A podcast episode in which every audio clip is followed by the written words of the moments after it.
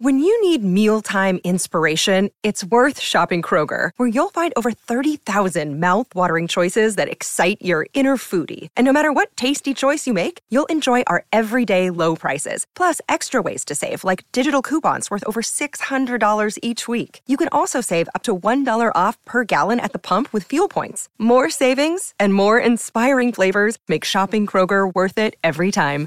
Kroger, fresh for everyone. Fuel restrictions apply. Another day is here, and you're ready for it. What to wear? Check. Breakfast, lunch, and dinner? Check. Planning for what's next and how to save for it? That's where Bank of America can help. For your financial to-dos, Bank of America has experts ready to help get you closer to your goals. Get started at one of our local financial centers or 24-7 in our mobile banking app. Find a location near you at bankofamerica.com slash talk to us. What would you like the power to do? Mobile banking requires downloading the app and is only available for select devices. Message and data rates may apply. Bank of America and a member FDIC. Your brain needs support, and new Ollie Brainy Chews are a delightful way to take care of your cognitive health. Made with scientifically backed ingredients like Thai ginger, L-theanine, and caffeine, Brainy Chews support healthy brain function and help you find your focus, stay chill, or get energized. Be kind to your mind and get these nootropic chews at ollie.com. That's O L L Y.com. These statements have not been evaluated by the Food and Drug Administration. This product is not intended to diagnose, treat, cure, or prevent any disease. Hola, esto es New Books Network en español. Buenas tardes, buenas noches, buenos días. Esto es un podcast de New Books Network en español. Eh, soy su anfitriona Yasmín Portales Machado. Esto es Otras Voces del Caribe. Les hablo de la orilla del lago Michigan. Hoy, eh, para quienes nos escuchan, es lunes eh, y empiezo mi conversación respecto a un texto eh, sorprendentemente esperanzador. Eh, me acompaña una persona que ha sido parte del fandom de la ciencia ficción cubana desde, wow, 2003, ¿quién lo diría? Ah, era muy joven, todavía es increíblemente joven y sin duda tiene un espíritu espectacularmente joven. Me acompaña Alejandro Cuba Ruiz. Muchas gracias, Yamin, por tenerme acá en tu podcast agradecido de todo el trabajo que estás haciendo y de todas las entrevistas anteriores que he disfrutado. Con mucho placer. Me encanta hacer podcast. La gente me, me, me halaga. Hablo con gente que es fan a mí. Digo, hablo con gente a la que soy fan, entonces siento realizado mi, mi fanguido interior, whatever. Alejandro está aquí porque hizo en un gesto que nos recuerda a los hermosos y heroicos tiempos de Lechama Lima, una autopublicación uh, en la que compila textos poéticos y reflexivos y filosóficos y a ratos eh, imposibles de calificar como debe ser la literatura que cambia el mundo, que se convirtió en un libro que se llama La isla del tiempo. El libro está disponible en varias plataformas de las que hablaremos después, pero vamos a empezar presentando a Alejandro. Eh, tú tienes un currículo de lo más simpático eh, y creo que es muy, muy diferente desde los, de los currículos de todas las personas que han estado en este podcast. Alejandro es ingeniero informático, graduado del Instituto Superior Politécnico José Antonio Echeverría, famoso por su aporte al humor nacional. Creo que hay como dos premios nacionales del humor en Cuba que se han graduado de la, del IFJAE y ahora por su aporte a la ciencia ficción cubana. Cuando Dios venga por fin al, al podcast, hablaremos también del legado del IPHAE de otras maneras a la ciencia ficción. Pero bueno, Alejandro ha sido profesor de computación, desarrollador web, eh, profesor de computación y diseño de interfaz gráfica para el ISDI entre 2011 y 2015. Fuiste parte del equipo de desarrollo web de dos aplicaciones que cambiaron el panorama económico y por tanto social de Cuba, que fueron a la mesa y que vuelta eh, entre 2011 y 2015. Y después eh, levantaste vuelo fuiste desarrollador web para una empresa con base en Londres, después para una empresa con base en Oregon y ahora estás trabajando para una empresa con base en Miami. O sea, eh, eres todo un nomade digital eh, soñado. Y al mismo tiempo eres un tipo con una larga historia de compromiso social con bueno, no solo con el fandom de ciencia ficción, sino con, asuntos más amplios, digamos, ¿no? Has ayudado en la formación integral de maestros y maestras en La Habana, has sido coordinador del Cuaficción con Bruno Rodríguez y después eh, equipo de, miembro del equipo de coordinación del BEIQUE eh, en el, proyecto que liderea eh, Sheila. También fuiste miembro de la sección de educación del grupo de cultura ambiental José Ramón Cueva eh, ecología es una cosa en la que tú me fastidias mucho y que admiro en ti. y también has sido parte de distintos proyectos de eh, análisis y protección de base de datos en Cuba y en el extranjero. Y además de todo eso, tienes un blog ah, que hace pensar muchísimo. Todo esto es como el, el formal, el papelito, la razón por la que tú exiges buenos salarios y racionales condiciones de vida cuando vas de una empresa a otra. Pero yo te digo, tienes tres minutos, quiero que hagas una presentación un poquito más íntima para quienes nos escuchan. ¿Cuál sería tu respuesta? Gracias, Yasmin. Y de hecho, la introducción tuya me ha recordado tantas cosas en mi vida que, bueno, en las tres décadas y media que llevo en, el planeta Tierra, eh, no, no, es normalmente, eh, sabes, un placer poder tener la, la, oportunidad de escuchar eso de, de, de, una persona que haya hecho una investigación ahí preliminar sobre uno. Em, si pudiera introducirme de una manera un poco eh, fuera de, esos parámetros que mencionaste previamente, te diría que desde que era muchacho con la relación que he tenido con las artes y las ciencias, eh, las pude manipular, digamos, exitosamente para que eh, confluyesen en, puntos en el que me he sentido bastante cómodo tocando uno y otro espectro que lo, que lo que es la cultura de lo que es hoy en día considerado como, como eh, la, cultura eh, de la posmodernidad. Y tuve la, el chance desde niño de tener acceso a computadoras, no tanto a consolas de videojuegos, pero sí a computadoras, a tener, eh, gracias a, a, mis padres, una primera impresión de lo que era dominar ese mundo de software, no desde el consumidor, sino como desde el punto de vista de creador, al tener acceso a lenguaje de programación, a poder crear una serie de objetos muy básicos inicialmente, eh, pero después se convirtieron en, una complejidad que representaba, eh, de cierta manera, modelaba la realidad. Eso junto con otra serie de eh, referentes y, y de influencias externas lograron que me continuase adentrando en esa vía y no fuese por el mundo completamente de las artes, sino que estuviera en la vocacional de ciencias y letras y, y después estudiase ingeniería informática, regresase pues hacia el mundo del, de las artes a través del ISDI en el punto de vista de diseño y de comunicación visual. Y acá estoy todavía navegando entre esas aguas, yendo de un terreno hacia el otro que se fusionan en un mismo punto, literalmente. Confiesa, eres un geek. Literalmente. Ah, lo sabía. No sé qué significa eh, las diferentes letras que componen esta palabra, porque nadie yo creo que haya encontrado significado a ello, ¿no? Pero básicamente un amante de todo lo que tiene que ver con esa intersección de, de intereses. Yo siempre creí que geek era un adjetivo, no una sigla. Ok, esta es una pregunta para después. Investigaremos. De todo, exacto. Eh, ok, eh, lo que nos reúne no es solo mi placer por conversar con Alejandro eh, y compartir debates sobre las novedades en la ciencia ficción cubana, cosa que hacemos en otros momentos, de manera lineal o no lineal. Lo que nos une es el libro La Isla del Tiempo, que es, como mencioné antes, una compilación intencionada y cuidadosamente curada de post de tu blog, que se llama Yo me niego a violar la integridad del nombre de tu blog pronunciándolo mal. Así que dilo para la audiencia.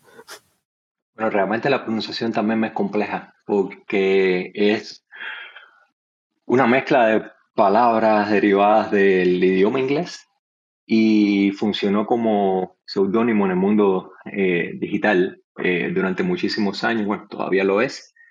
Quisiera eh, tratar de hacer un intento de pronunciación y vendría siendo algo así como Surf Dark. suena tan suave en tu boca.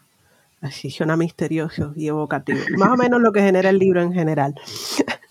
Ah, a ver, eh, La Isla del Tiempo es una compilación de post, pero el blog tiene cuánto ya, 10, 12 años. Desde el 2008, lo que viene siendo aproximadamente 13, sí, 13 años y, y un mes probablemente. 13 años, y un, 13 años y un mes. Eso significa que tú tuviste que un trabajo de curaduría y después organizaste los posts eh, de dos de tres maneras posibles dentro del libro. Avanzaremos sobre el índice después. Empieza por contarme de qué manera se de qué manera surge la idea de llevar un, producto textual hipermediático al formato eh, que nos legó Gutenberg, entre comillas, del libro y cuánto tiempo pasó desde que te surgió la ideita de yo quiero entrar en este campo respetable la gente que tiene libros a su haber y la publicación, eh, la autopublicación en Amazon. Sí, bueno, la idea me la contó eh, Boris Caro, que se ofreció a hacer un lindo prólogo para el libro. Creo que fue allá por el año 2012, cuando el blog ya llevaba cuatro, cuatro años. Me dice, Ale, ¿por qué tú no haces un libro? ¿Por qué no publicas algo? Generas un PDF, lo pones impreso. Y bueno, eh, tuvieron que pasar nueve años más para que finalmente tuviese la, el tiempo, la dedicación en el periodo post pandemia eh, no post pandemia, sino durante, la, durante lo que todavía sigue siendo la, la pandemia esta que nos ha mantenido atrapados en una especie entre el mundo físico y el mundo digital constantemente.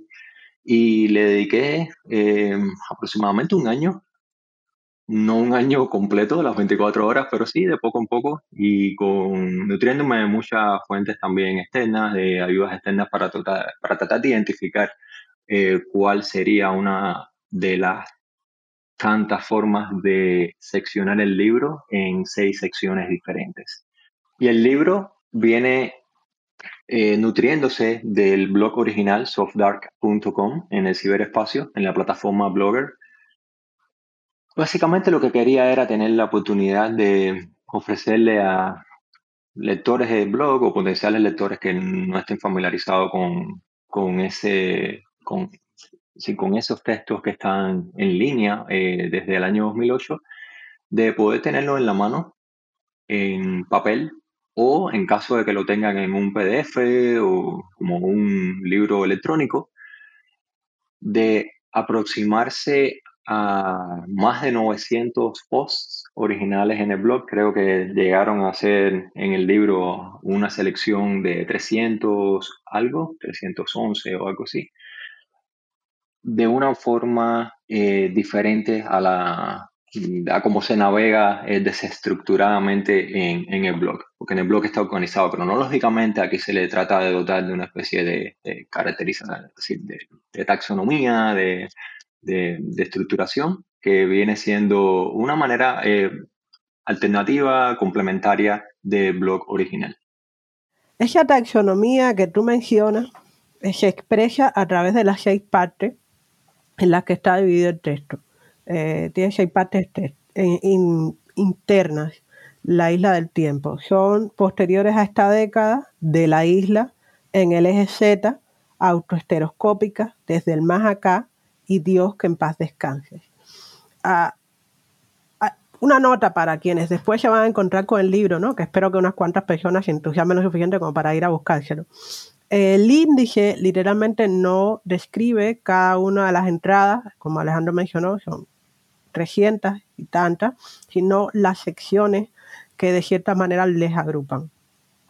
A mí me llama la atención, pues, algunos son, tienen unas referencias científicas o eh, científicamente evocadoras, como en el eje Z, y otras de las secciones tienen un, un nombre profundamente sentimental para quienes nos identificamos con Cuba como de la isla.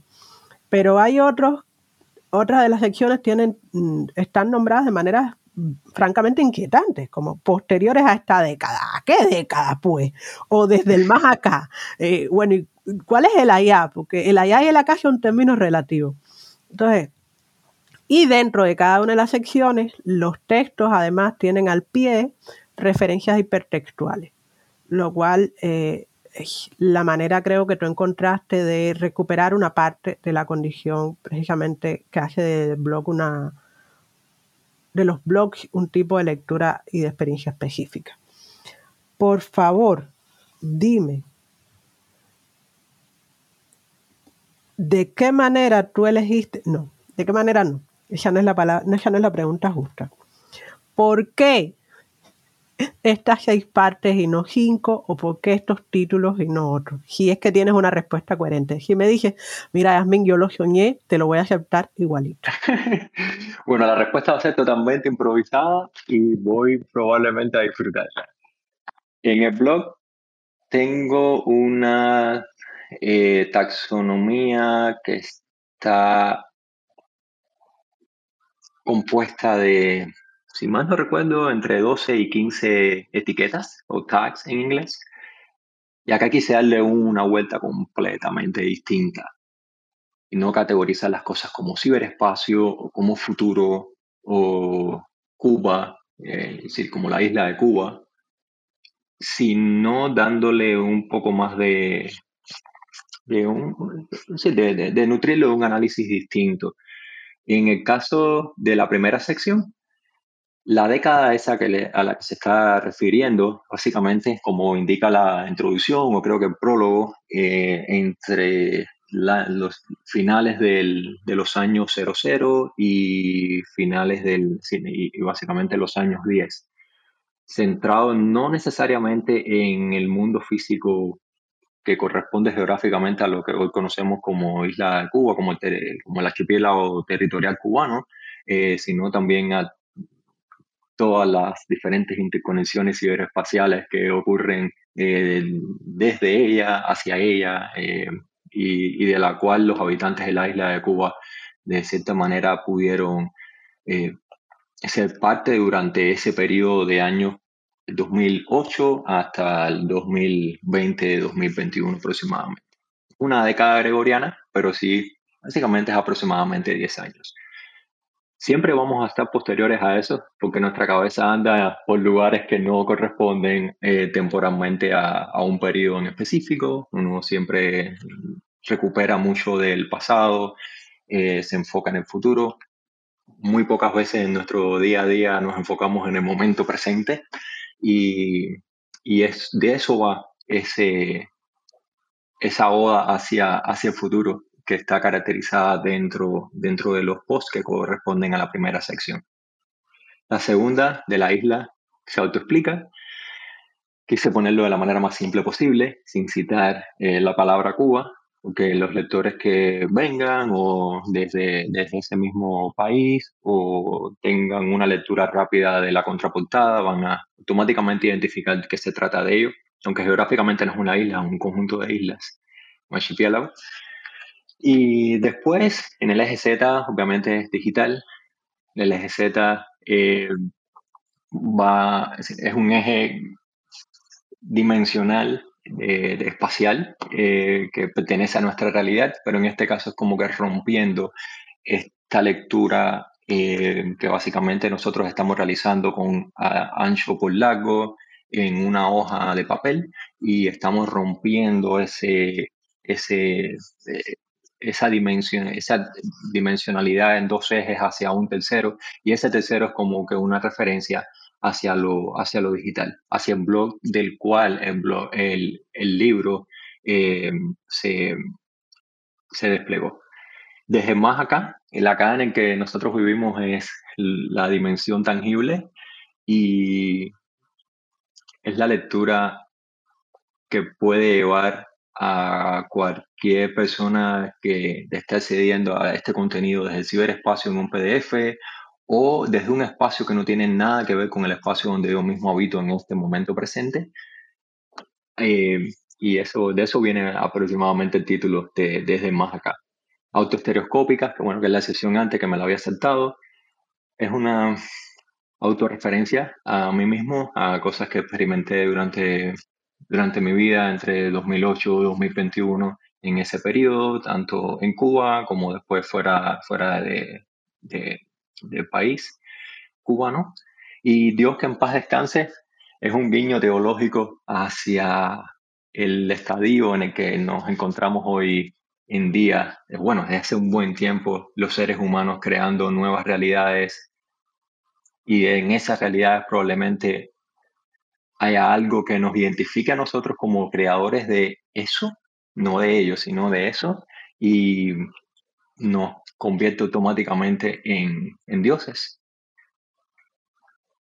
es algo que desde el punto de vista de la filosofía ha sido tratado muchísimo en las últimas décadas y esa sección va un poco de, sobre explorar eh, ese tratamiento eh, filosófico. Vamos, eh, dos cosas. Ah, por tu reconocimiento a la naturaleza geográfica del archipiélago de la República de Cuba, representantes de Isla de la Juventud o Isla de Pino, eh, por todo el mundo te agradecen.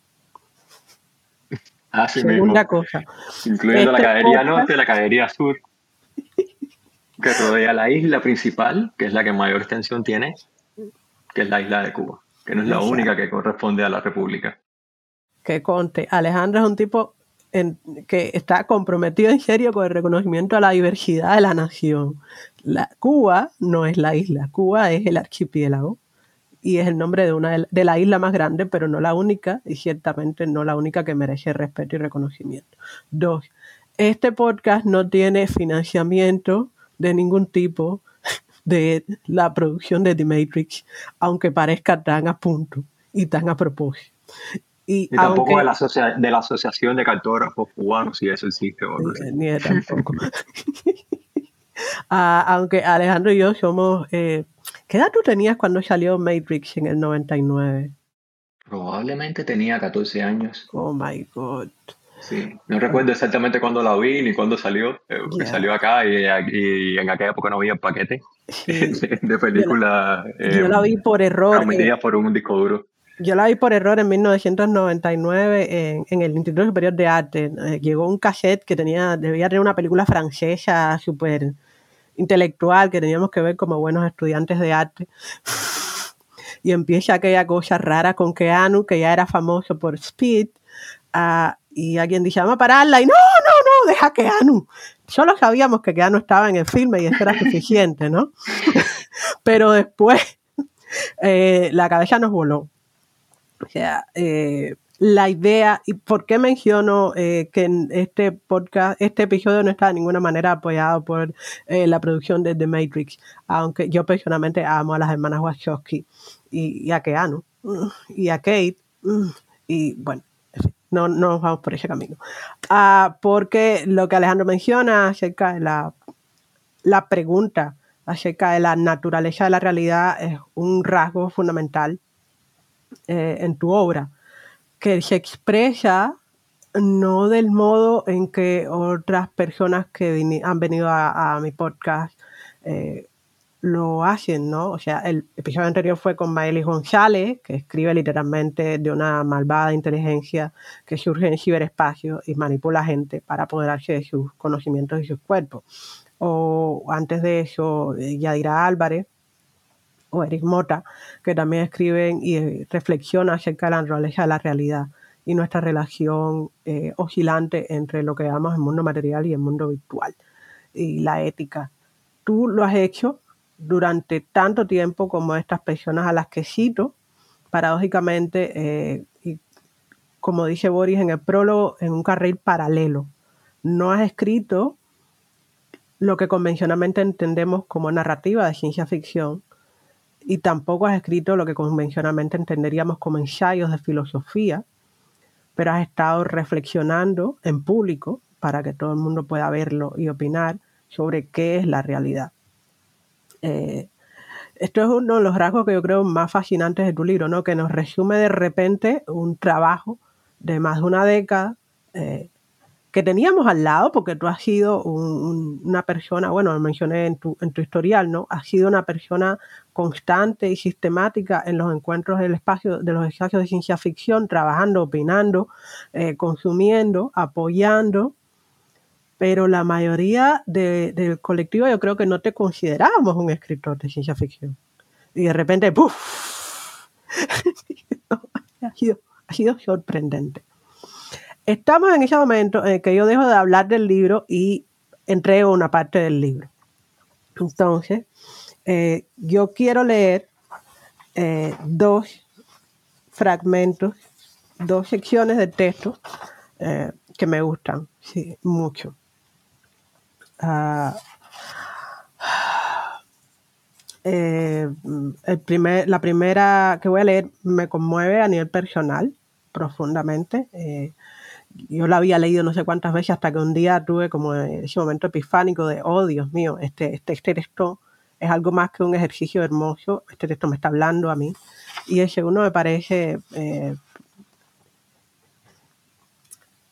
muy, muy, gracioso y, y, en este podcast yo intento que la gente se lleve como un poco de alegría en la vida, ¿no? Ya, el mundo va a acabar muy mal porque todo el mundo se va a morir, así que hay que dar alegría. Entonces, para Alejandro, que no lo ha oído en mi voz, y para todas las personas que nos escuchan, Mundo de Schrödinger, página 277 de la Isla del Tiempo. Cuando sales del armario, existe un 50% de probabilidad de que el mundo haya colapsado. La realidad, descrita como función de onda, tiene aspectos de el mundo está jodido y de quizás exista alguien que te comprenda pero si antes observas por una rendija, modificas el estado de la sociedad y la reacción que pueda tener en torno al problema. La superposición cuántica no es tu amiga. El comportamiento de las personas no puede ser inferido por un criterio estricto que defina la aceptación o no de tus ideas. Schrödinger, inverso, nos propone un sistema justo. La incertidumbre es necesaria allá donde los preceptos constituyen la regla. Deus ex machina, página 361. Los dioses han muerto, y desde el ciberespacio se erige ella, con la redefinición de servicios, protocolos y lenguajes, para que los humanos volvamos a depositar nuestra fe en las nubes. Dos textos de la compilación La Isla del Tiempo por Alejandro Cuba Ruiz. Entonces, son dos materiales que obviamente creo que reflejan no solo mis gustos personales, sino la diversidad de cuerdas que el libro toca, lo cual es lógico porque se trata de una compilación eh, muy larga en el tiempo y de una persona con eh, intereses muy diversos. En esa dirección, intereses y orígenes, ¿cuáles dirías tú que son tus influencias más importantes, literarias, filosóficas, personales? Háblanos un poco de los orígenes de los orígenes de, Alejandro el escritor?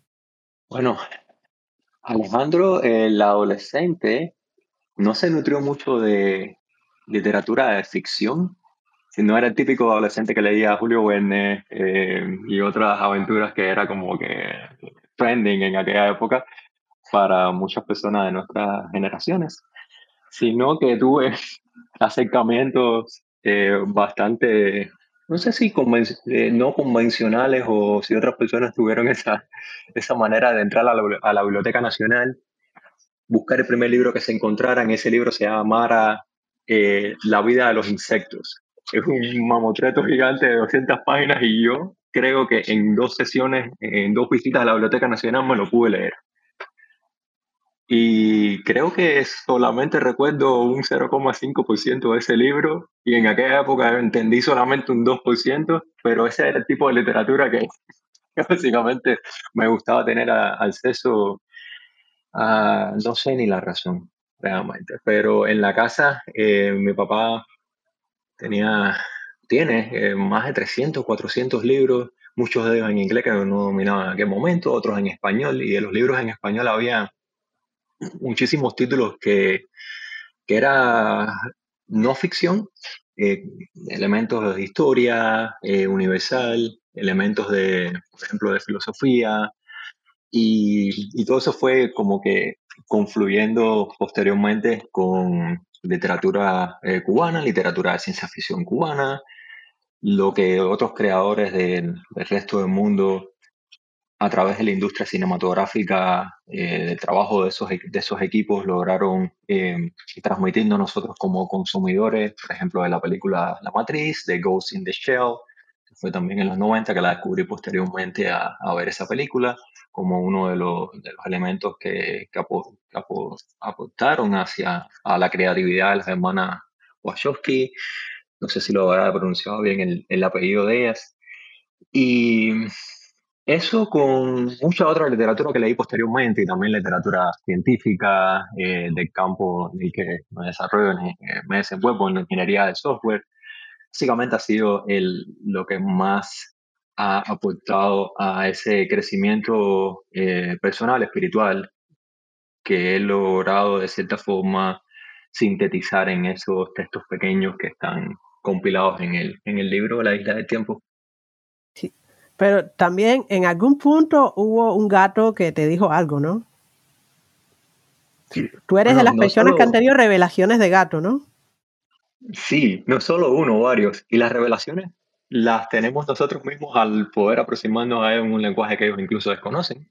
Pero de cierta manera ha sido... Eh, eh, se, se me olvidó también mencionar las múltiples interacciones que logré tener durante mi adolescencia, durante mi temprana juventud, con todas las personas del fandom de ciencia ficción cubana en los múltiples eventos y conferencias, sesiones que participamos. Y eso fue uno de los motores más, más, más importantes, más relevantes que impulsó esta parte de la creatividad que fui desarrollando en el blog a través de, los diferentes años desde que comencé a escribir en, él. Hay un momento en, el prólogo del libro en que Boris, que es una persona, eh, bueno, que nos une de cierta manera, eh, menciona tu historia en Blogger Cuba y cómo que tú uh, evadiste Blogger Cuba para quienes nos escuchan y no lo conocen, fue un proyecto colectivo eh, de blog que se fundó en Cuba 2009, creo, y vivió como hasta 2011. Recuerda, ya, o sea, este, este, es el problema cuando no tiene eventos que le marcan la vida. Empiezas a marcar la cronología alrededor de ello. Entonces yo recuerdo que Cuba existía cuando yo estaba embarazada y duró hasta y ya no estaba cuando mi hijo entró a la guardería. Eh, la maternidad te fastidia el cerebro de esas maneras. Eh, Ok, eso salió, salió infeliz, pero es verdad. Eh, la maternidad te fastidia. En otras cosas te alegra, pero en muchas otras te fastidia. Eh, todavía creo que es una buena aventura para quien la quiera de verdad. Ah, regresando a Alejandro, que es el tema de esta conversación. Entonces, en Blog Cuba, eh, Boris menciona en el prólogo que aunque varias de las personas que ahí participamos estábamos hablando explícitamente de política y de hecho eh, bueno, eh, una de las más famosos ex miembros de, Cuba es el AINE. Ay, Dios mío, me olvidé el apellido del AINE. El AINE Díaz. El AINE Díaz.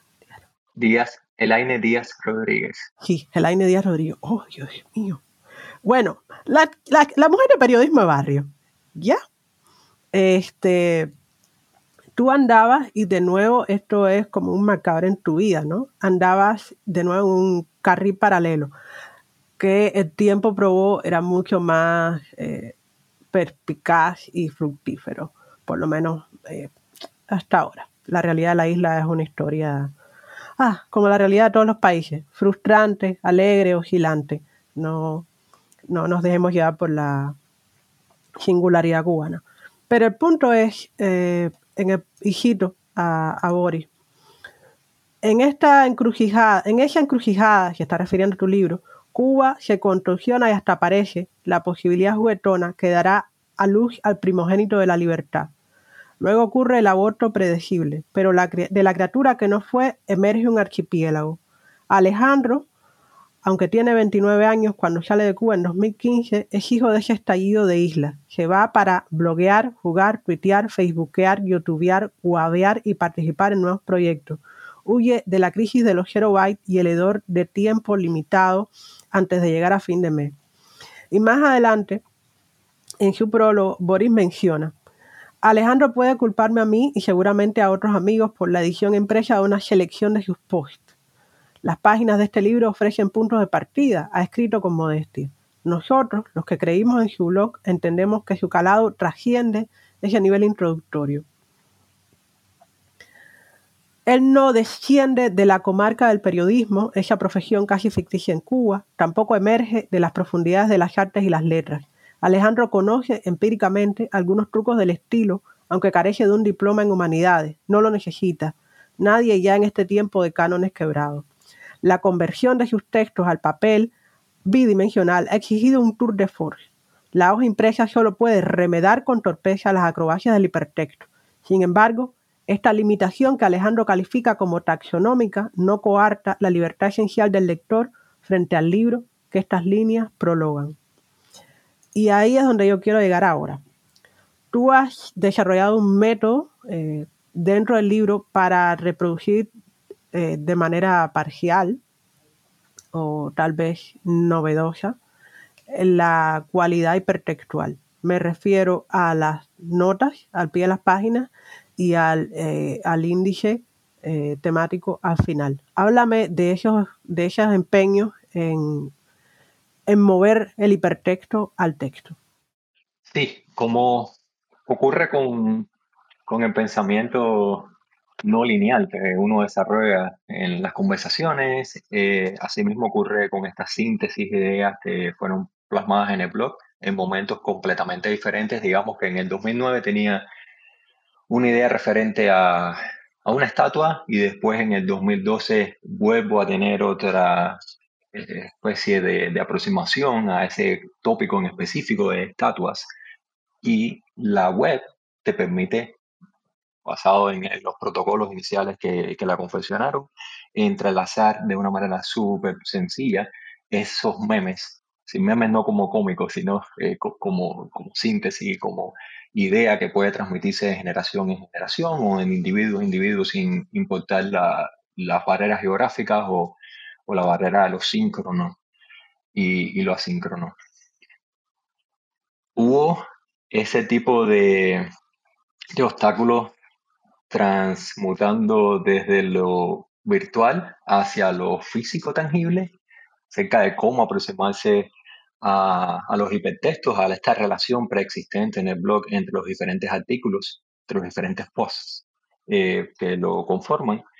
Y realmente la, en, en, el, en la industria de, de, de, los materiales impresos, de la tipografía, existen los superíndices, existen los pies eh, de páginas, eh, los índices temáticos y jugué un poco con esa serie de conceptos basado en, en, algunos, en algunas pruebas de, de conceptos que, que, hice acá. Y lo doté de un índice semántico hipertextual al final de, de, la página. Tú fuiste una de las personas que colaboró con la génesis de esa, de esa idea en, en su momento. Eh, y hay básicamente cuatro formas de leer el libro. La manera que está estructurado de, en orden eh, de página. También puede ser en orden cronológico, lo que bueno, en orden cronológico eh, se referirse al blog es lo más fácil en vez de estar buscando la fecha en cada una de las páginas y, y eso va a ser una tarea bastante engorrosa que no va a ser óptima. Y a través de la hipertextualidad que está plasmada en cada, a, a, medida que la persona, que el lector progrese, o utilizando ese índice semántico hipertextual en caso de que uno quiera aproximarse a una temática en específica, como por ejemplo la religión, o sexo, o videojuegos, o algo así, uno vea los diferentes textos que están asociados a, esa, a, ese específico, eh, a ese tópico específico. A mí me gusta sobre todo la parte, la sección del índice que se refiere a viajes en el tiempo. ¿no? O sea, soy, yo, yo descubrí a Doctor Who a, través de su spin-off super queer, eh, Torchwood. Y entonces hice el viaje inverso, ¿no? Yo fui de Torchwood a Doctor Who. Y la idea de los viajes en el tiempo es una que me ha fascinado, bueno, desde Terminator, por supuesto, que también me dio, eh, no pesadillas, sino sueños hermosos en los 80. De hecho, este podcast, este, este episodio en específico, creo que es un, eh, un viaje en el tiempo forzado porque te referiste como lunes, hoy realmente estamos grabando un jueves, 23 de diciembre. Ayer fue que vi la cuarta parte de La Matriz, que vino 20 años, 21 años después de la primera entrega, que también mencionaste acá, que hemos hecho porque nos da la gana básicamente con el tiempo durante la conversación esta, eh, que va a ser escuchada en el futuro, dentro de una semana, o que tal vez dentro de seis meses con el, con el, el escuchador, no el lector, el escuchador del podcast que, que encuentre el episodio en, en futuro lejano. Sí, esa es una de las cosas maravillosas eh, que yo creo, a ver, para mí eso empezó con la palabra escrita y tal vez incluso empezó antes con, con la palabra y, la memoria. La poesía, las canciones, los relatos son recursos a través de los cuales detenemos las percepciones o el conocimiento y los fijamos para compartirlo. Y en ese sentido, cualquier expresión eh, cultural es una posibilidad de viajar en el tiempo, porque estás viendo eh, lo que, viendo o escuchando o leyendo o incluso probando cuando se trata de comida, lo que otra persona en algún lugar muy lejano, persona a la que probablemente nunca puedas encontrar, descubrió y decidió eh, como individuo o como colectivo que valía la pena ser protegido, ¿no? O sea, eh, leer la Iliada es regresar a la época en que Troya era una ciudad maravillosa. Eh, leer de Camerón es pensar en cómo otras personas lidiaron con la peste. Eh, leer a, Isaac Asimov hoy en día es considerar cuán inocente y al mismo tiempo cuán pesimista era su, su visión acerca de la relación entre la democracia y la tecnología. Y Verdun es como, bueno, parece que el asunto de la explotación no tiene mucha salida y la gente va a tener que seguir rebelándose cuando llegue alguien a quitarle los recursos naturales. Eh, y a mí, a mí me encanta, o sea, me gusta, me alegra, te agradezco que has mencionado esa idea de que lo que estamos haciendo ahora mismo es también una cápsula de tiempo. Entonces, esta es la curva en la que yo te pido que eh, reconozcas que algo del libro te gusta un poquito más que el resto, que leas eh, uno o dos fragmentos. Estamos hablando de un libro que tiene eh, secciones muy cortas, así que igual que yo leí dos, tú puedes leer dos, tres fragmentos que en el momento de tu vida que se resume a este 23 de diciembre que será escuchado el 27, tú crees que merece la pena ser compartido en altavoz. Entonces, Alejandro, por favor, léenos un fragmento de la Isla del Tiempo. Claro que sí. A mí me gusta muchísimo un texto que escribí en 2010, de hecho fue el 19 de diciembre de 2010 según la página que está anotado en la fecha original. Bueno, probablemente lo escribí unos días antes de ahí, eh, de ese 19 de diciembre del 2010 a que yo pude conectarme a internet para poder publicarlo, probablemente pasaron unos cuantos días. Pero bueno, fue alrededor de esa época hace, hace 11 años, y trata de una intersección entre historia, futuro, ciencia, ficción, eh, todo mezclado con un poquito de, de pespuntes de síntesis eh, dentro, dentro del texto. Se titula MC al cuadrado revisitado. MC al cuadrado es la otra parte de, la función que expresa energía eh, basado en la, el, el, resultado de lo, del trabajo de Albert Einstein, masa por la velocidad de la luz al cuadrado. Y basado en ese título, el contenido dice así. La próxima visita de Albert Einstein tendrá lugar justo en el centenario de su llegada a La Habana. 30 horas entre los barrios de la ciudad vieja, el Yacht Club, el Hotel Nacional, Hotel Plaza, y la charla irrepetible en el seno de la Real Academia de Ciencias Médicas, Físicas y Naturales de La Habana. El doctor Einstein estará de regreso mediante proyecciones CGI, biomodelado 3D o alguna que otra secuencia de hologramas. Demasiada gente quiere tener el placer de volver a escucharlo, plantearle la segunda mitad del siglo pasado, lo que va de este y cómo lo cuántico ha permitido lucir su proyección en el país menos esperado. ¿Qué página está eso? Eso está en la página 95. Y en el blog estaría scrolleando, o bueno, buscando en Google, básicamente MC cuadrado revisitado y citando el título del blog. ¿Tienes otro? Sí, cómo no. De hecho, el centenario eh, de la visita de Albert Einstein va a ser en los años 30, así que vamos a ver si de aquí a allá se puede lograr toda esa serie de premoniciones. Sería un ejercicio realizable, eh, bastante interesante. Lo que tenemos que hacer es que salga en Los Simpsons la visita. Si salen Los Simpsons va a ocurrir. bueno, Los Simpsons estuvieron en Cuba. Hay un capítulo sobre ello que está bastante cómico.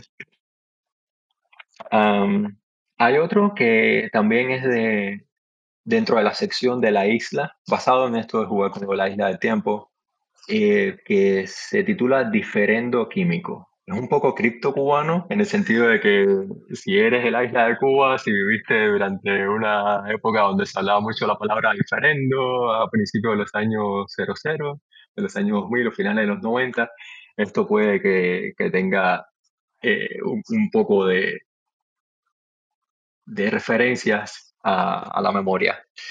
Y, dice así diferendo químico eh, de la página 58.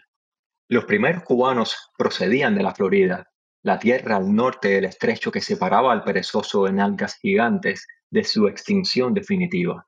Pescar al fuego, avistar manatíes, sembrar chozas, delinear pictogramas de almequíes, para que los conquistadores del futuro puedan redactar crónicas acerca de la transmutación de aborígenes en oro oro en azúcar, plantaciones en corrientes ideológicas, contradicciones en bambices rodeados de artillería. Bienvenido al siglo XX, saneamiento de posguerra, sabor a fruta madura, vacas flacas, vacas gordas, filosofías revueltas, poder de la alquimia, fisión espontánea, nueva isla filosofal, radiactiva, desintegración beta, ósmosis de electrones hacia el norte, bloqueo dipolo, embargo magnético, menos y más grados de libertad, más y menos grados de resistencia. Solución alcalina para aquellos cuantos que se arriesguen a cruzar el acelerador de partículas de los años 90. Acábate de ir siglo XX, pues no llega el 21. Gramos que pierde una doctrina al morir. Peso del alma, número efectivo, que debería ser mayor que la suma de todos sus siglos divisores, exceptuándose a sí mismo y a los que codician la irrevocabilidad de la energía. Bueno, para quienes dudaban de que eh, hubiera valor literario y poético en esta compilación, yo creo que alcanza con diferendo químico para pensar de nuevo la isla y, sus pasiones. Ay, Dios. Hay una cosa con los blogs convertidos en libros. Me pasó con, con Sandra Álvarez, estuvo aquí para la tenera cubana, ¿no? Y me pasa ahora. Que eh, es insoportable la intensidad que adquieren, porque eso que está como regado y uno puede alternar en la lectura, que es dosificado, porque sí es un un productor de contenido durante un tiempo largo, de repente te llega como un masaje, ¿no? Y ah, no sé, queríamos que el siglo XX terminara y que el XXI llegase y, hay un montón de esperanza, ¿no? Ah, cifrada ahí. Yo tengo fe en el mejoramiento humano. Uh, Ah, y en la utilidad en algunas circunstancias de la virtud. Pero, pero nuestra isla hace difícil eh, el optimismo, tanto cristiano como marxista. Ah, pero, de todas maneras, vamos a apostar por el optimismo. Ah, tú no te has parado eh, después de eh, publicar La Isla del Tiempo. bueno, no has parado porque tienes que ganarte pan, por supuesto, y tampoco has parado porque sigues pensando. Ah, qué problema, la peligrosa manía de pensar. Entonces, cuéntanos, estamos como ya doblando la, la curva del tercer acto del podcast, cuéntanos qué estás haciendo ahora. Eh, si quieres compartir que estás haciendo un proyecto de construir, eh, si, estás trabajando en el metaverso, me lo tienes que decir. Y si estás escribiendo un libro, también. Bueno, parece que tus premoniciones son correctas, porque sí, efectivamente, Yasmin, estoy trabajando, bueno, el blog sigue continuo, no tengo intención de pararlo hasta que el recipiente que, que alimenta el cerebro finalice sus días, porque realmente es una plataforma, bueno, o a no ser que Google finalice sus transmisiones antes de eso, y ojalá que no pierda contenido, porque lo tengo archivado, pero bueno, todo depende de, de que la electricidad siga fluyendo a través de esos cables inventados por los seres humanos. Pero en estas épocas estoy, los últimos meses, creo que desde el mes de mayo, estoy trabajando en un proyecto que se va a titular El abecedario de las rosas. Es un, un esfuerzo mental para dotar de un hilo conductor, de un hilo narrativo, una serie de ideas eh, que conectan todo lo que, lo que gira lo multidimensional, al multiverso, combinado con el libro impreso, con elementos también del blog, con elementos que no han sido publicados aún, que son inéditos. Mm, probablemente el 80% de ese, de ese libro es inédito, es un libro de, ambicioso de poesía, de ciencia ficción surrealista o poesía de ciencia ficción psicodélica, en dependencia de desde el punto de vista que lo quieran mirar. Y juega con NFT, con arte visual y texto generado por inteligencia artificial también. Eh, tengo varias cosas preparadas en lenguaje de programación Python, de apoyo al, a, la, la, confección del libro. Y que sea un proyecto ambicioso no quiere decir que lo vaya a terminar en el 2030. Eh, pienso de alguna manera comenzar a lanzarlo eh, como material impreso en algún momento del próximo año. Y básicamente eso resume lo que estoy haciendo desde el punto de vista literario. También estoy trabajando, eh, documentando fotográficamente las peripecias por el mundo físico, eh, descubriendo otras culturas, descubriendo eh, otra eh, fauna, naturaleza en diferentes áreas del mundo cercano a donde estoy actualmente localizado, uh, acá en Miami Beach.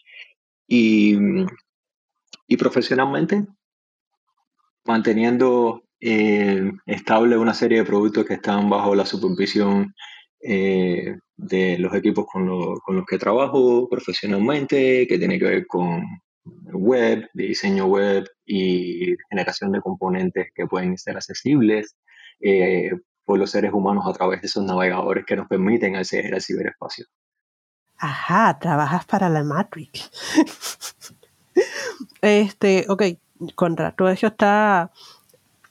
Estoy intrigada por la idea de un libro de poesía de ciencia ficción psicodélica eh, apoyado por lenguaje Python. Es como, sí, definitivamente sido, eres una revelación en la ciencia ficción cubana. Uh, eso me perturba, porque ya el campo está como que denso. Vivimos en una isla tan distópica que eh, tú sabes que lo comparto para quienes nos escuchan y, y, no están tan familiarizados, no tienen tanta familiaridad con, con, la cultura cubana y su, su, manera de burlarse de la realidad horrenda, ¿no? Que si Kafka hubiera sido cubano habría sido escritor costumbrista. Porque, en fin.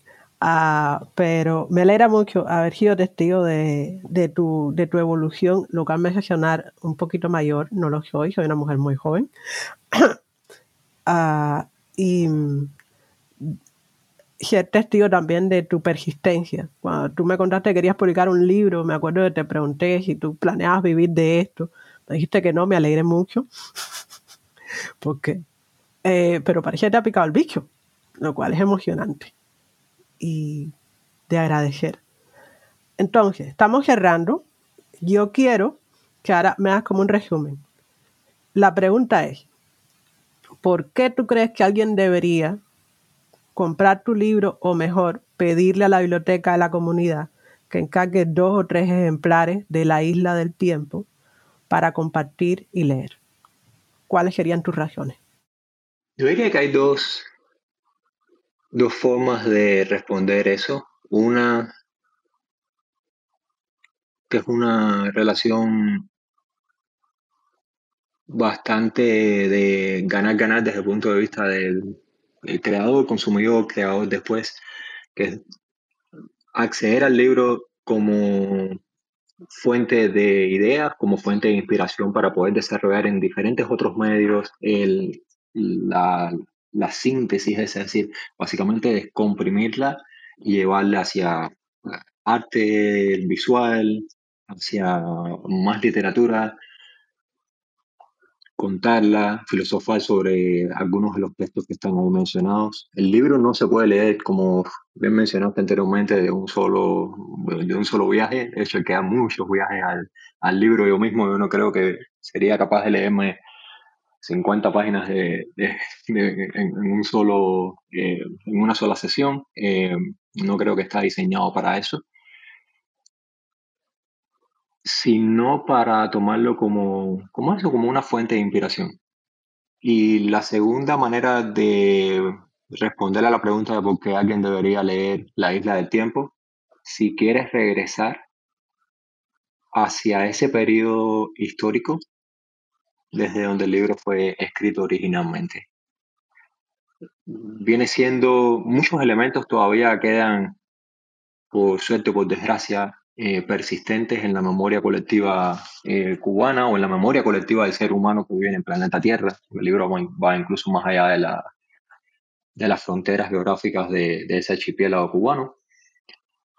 Pero hay otros elementos que ya forman parte de un pasado distante que no vuelve a repetirse, como mismo nuestra proyección en esos momentos en, específico cuando nosotros fuimos capaces de teorizar o de sintetizar ese tipo de, ideas, de canalizarlas hacia, hacia el lenguaje escrito. Esa es otra de, las razones por las cuales sería interesante aproximarse a la lectura de, la, de algunas de las páginas de la Isla del Tiempo. Está bien. Ahora voy a dar yo mis razones. Eh, es una compilación de post de un blog. Siempre puedes ir al blog, pero la experiencia de lectura impresa yo creo que sigue siendo que es diferente y por lo mismo singular en términos de adaptación. Es difícil clasificar este libro en términos de géneros convencionales. Los textos, reunidos oscilan entre la crónica, la narración breve, la especulación filosófica. Pero yo creo que más valioso que ponerse a pensar en el orden es apreciar cómo Alejandro se esfuerza en explotar los recursos expresivos del diseño gráfico impreso para dar la posibilidad de una experiencia de lectura hipertextual que pone el énfasis en la libertad de asociaciones y la unicidad del orden en que los textos se leen y relacionan. Con el objetivo de provocar, este libro incluye organizaciones de lecturas posibles que guíen a quien se interese en la manera de construir sus propios índices y te permitan tomar el control de la experiencia de lectura, algo que no es frecuente en el mundo por la diversidad de temas y perspectivas que marcan el punto de vista y por la especulación recurrente sobre la naturaleza la memoria y la realidad, algo que hemos conversado aquí. Yo creo que La Isla del Tiempo es sin duda un libro de ciencia ficción. Los textos de Alejandro, sin embargo, nos presentan una Cuba y un universo distinto al que compartimos cotidianamente, donde los gatos, ay, los gatos, las personas y las divinidades se mueven con agendas propias, pero no tan cruel como en los libros de Eric Mota y donde el tiempo es flexible y se puede reconocer a la misma vez la constante obsesión por la isla y su destino, que alienta a la mayoría de quienes se identifican como cubanos. Me incluyo ahí y creo que la mayoría de las personas que han pasado o pasarán por este podcast está en ese grupo. La isla del tiempo es un texto de realidad extrañada, alterada, otra. Y yo les garantizo que será una excelente compañía en el librero de cualquier persona que siga la ciencia ficción cubana o las nuevas expresiones narrativas de nuestro país en modo general. Por eso, eh, les aconsejo que si todavía no tienen un buen regalo para un pariente geek y ya que estamos a fin de año, pinchen en Amazon. Está disponible el libro ah, autopublicado por Alejandro Cuba Ruiz y también está en una librería de Miami, ¿no? Sí, está en Books and Books, en Coral Gables y en Coconut Grove. Próximamente va a estar también en la biblioteca eh, municipal de, Miami. Estoy terminando las gestiones para, para ello.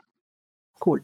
Entonces ya ven, ¿tienen parientes geek? Ahí tienen el libro. ¿Quieren seguir pensando Cuba pero de una manera eh, intensa y extrañada? Ahí tienen el libro.